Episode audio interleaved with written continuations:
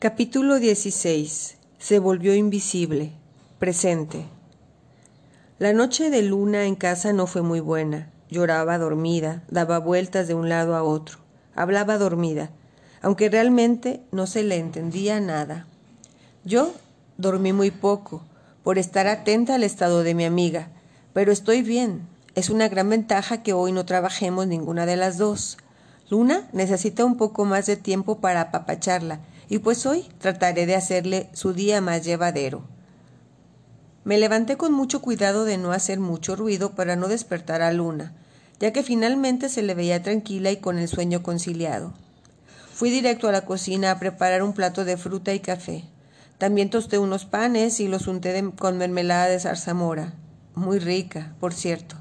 Es hecha por los comerciantes de aquí, su especialidad son las conservas y las mermeladas de zarzamora, chabacano, fresa, así como también el rico rompope, bebida tonificante que se prepara con aguardiente, yemas de huevos batidas, leche, azúcar, canela y vainilla. Una vez que el olor a café hizo su labor, Luna despertó sin necesitar de mi ayuda. Mmm, qué rico huele. Las penas con pan son menos, dicen por ahí y yo suelo hacerle mucho caso a los dichos. Decía mi querida Luna haciendo acopio de su última gota de amor propio. Sabía yo el trabajo que le estaba costando levantarse de este golpe, pero también sabía del gran corazón amoroso que tenía y ese era su salvación, ese y toda la gente que le amábamos.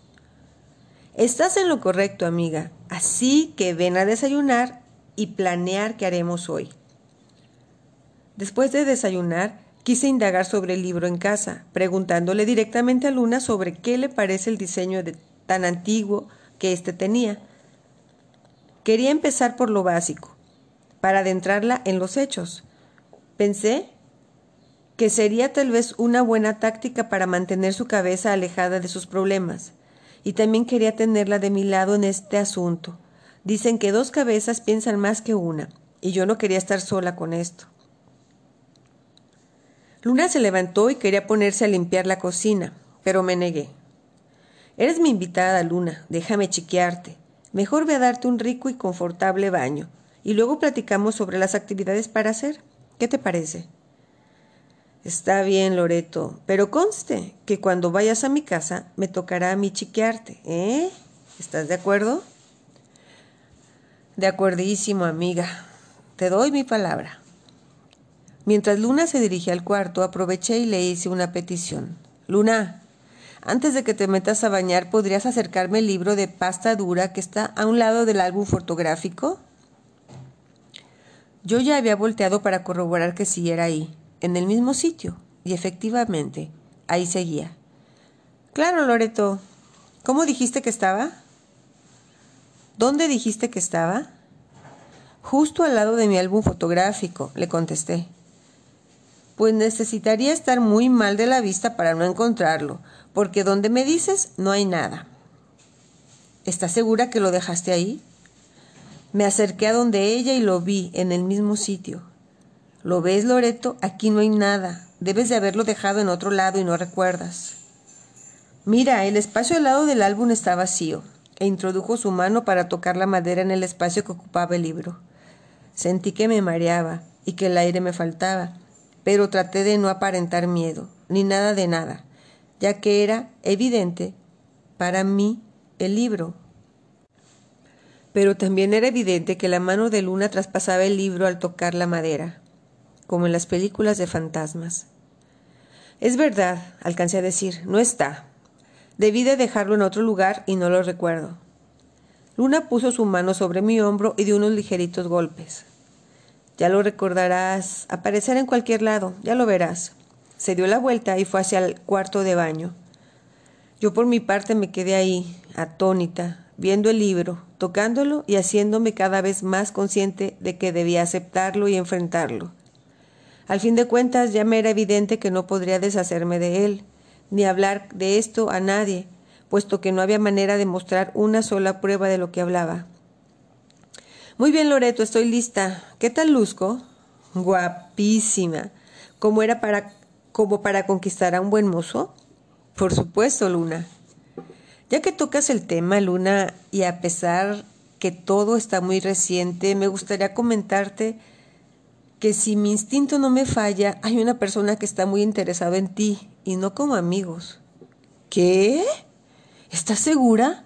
Cuéntame, Loreto. ¡Qué emoción! Luna, te contaré, pero debes de ser discreta y dejar que las cosas fluyan. Y si él no es de tu agrado, procura tener tacto para no dañarlo. Sí, sí, claro, lo prometo. ¡Qué emoción! Dime, anda, dime. De acuerdo. Para empezar, tú lo conoces. Lo ves a diario y te cae bien. Luna se quedó pensando como indagando en su mente. ¿En serio? ¿Le gusta a Kabek? Luna suele ser muy distraída, pero en cuestión de intuición suele ser muy asertiva. Sí, ¿qué te parece? Muy guapo. Lo sabía. Estaba segura. Alguna vez te escuché decir lo bien parecido que se te hacía. Pero como estabas muy enamorada, solo lo dejaste en comentario. Sí, es verdad, Loreto. Cabec siempre se me hizo muy atractivo, pero de ahí no pasaba. Yo amaba realmente a Luis y sabes que soy una persona fiel cuando estoy con alguien. Sí, lo sé, Luna. Sabes, Loreto, no quiero hacerme ilusiones ni formarme casillos en el aire, como suelo hacerlo. Esta vez dejaré a la vida que siga su curso, y no le proyectaré de ninguna forma Cabec que sea algo de esto. En fin, seré yo, pero sin ser obvia. ¿Me expliqué, Loreto? Sí, Luna, te explicaste muy bien. Y sí, es lo mejor. Dejemos al tiempo hacer su trabajo y a Care, a que se ponga creativo para ganar tu corazón. Le di un fuerte abrazo a Luna, al tiempo que nos reíamos, como tontas por la plática que llevábamos. Ya sé qué quiero hacer hoy, Loreto, dijo muy emocionada Luna.